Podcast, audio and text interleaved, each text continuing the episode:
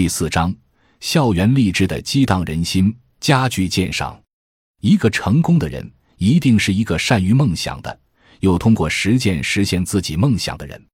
人的生活方式有两种，第一种方式是像草一样活着，你尽管活着，每年还在成长，但是你毕竟是一棵草，你吸收雨露阳光，但是长不大。人们可以踩过你，但是人们不会因为你的痛苦而令他产生痛苦。人们不会因为你被踩了而来怜悯你，因为人们本身就没有看到你。所以，我们每一个人都应该像树一样的成长，即使我们现在什么都不是。但是只要你有树的种子，即使你被踩到泥土中间，你依然能够吸收泥土的养分，自己成长起来。当你长成参天大树以后，遥远的地方人们就能看到你，走近你，你能给人一片绿色。活着是美丽的风景，死了依然是栋梁之材。活着死了都有用。一日之计在于晨，一年之计在于春，一生之计在于青年时代。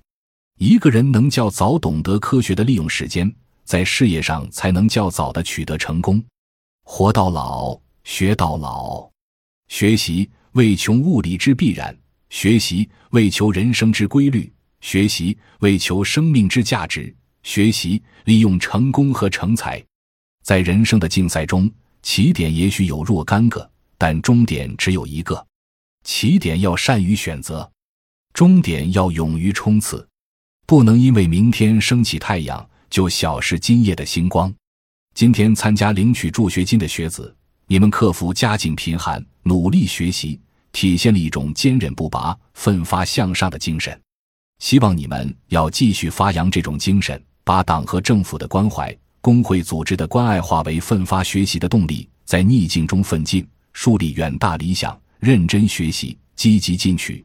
努力使自己成为国家的栋梁之才，以优异的成绩报效祖国，回报家乡。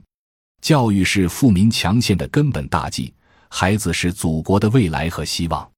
再穷不能穷教育，再苦不能苦孩子。我最强调，一个年轻人必须得有两个修养：一是文学修养，二是哲学修养。一个大学生没有文学修养和哲学修养。肯定不会有一个完整的、美好的人生，因为只有有了文学修养和哲学修养，有一种真实的审美的境界，才有这样一种最强烈的理性之美。有了这样两个修养，这个世界对于你来说才是丰富多彩的。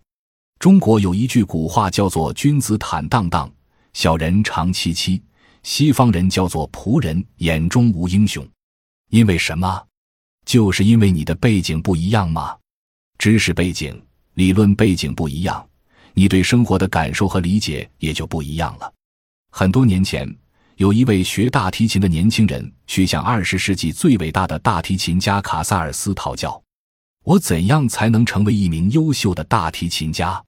卡萨尔斯面对雄心勃勃的年轻人，意味深长的回答：“先成为优秀而大写的人，然后成为一名优秀而大写的音乐人。”再然后就会成为一名优秀的大提琴家。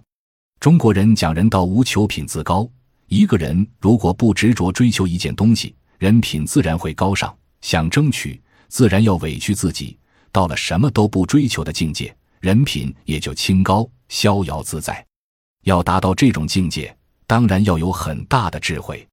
过去也有人问我想当中国历史上的哪两个人。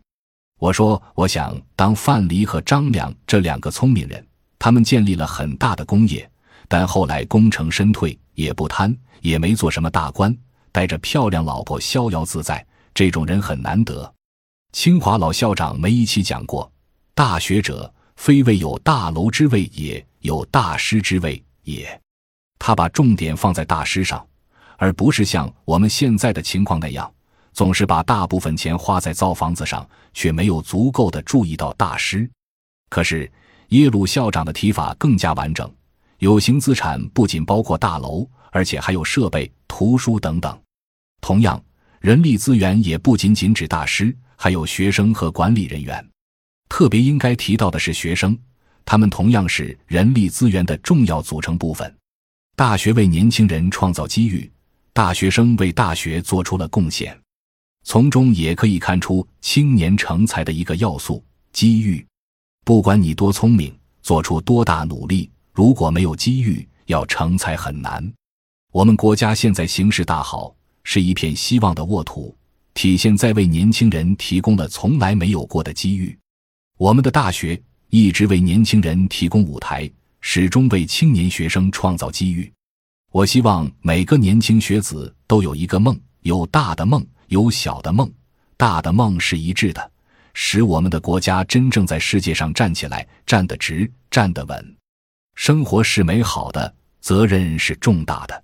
我们应该用行动来丰富大学的文化，并在大学精神弥漫的氛围中探索奥秘、追求真理、付诸实践、实现梦想。机会有三种：一种是别人给的。第二种是自己争取的，第三种是运作出来的。当机会出现时，靠什么把这个机会变成你的呢？靠的就是你的性格。要培养一个好的性格，让周围的人都认同你。你要用真心来对待每一个人，用正直向上、关爱的心态来对待周围每一件事。还在读书的大学生必须明白，不是每一个人都能成为科学家、文学家等大名鼎鼎的人。不是每个人都能成为太阳、星星、月亮，那么不能发出巨大光亮的人，可不可以心里想着只做一支蜡烛也好，照亮身边的一圈人，照亮社会的角落？我认为，如果哪个大学生有这样的志向，那么他就是十分伟大的。每个在座的同学都应该思考这样一个问题：对于我们的人生来说，我们在追求什么呢？难道我们的人生只是在追求一个结果吗？当然不是，我们要追求的是人生过程中每一个瞬间。大学四年也好，未来的职场也好，一个人是否过得充实，对于他来说才是最重要的。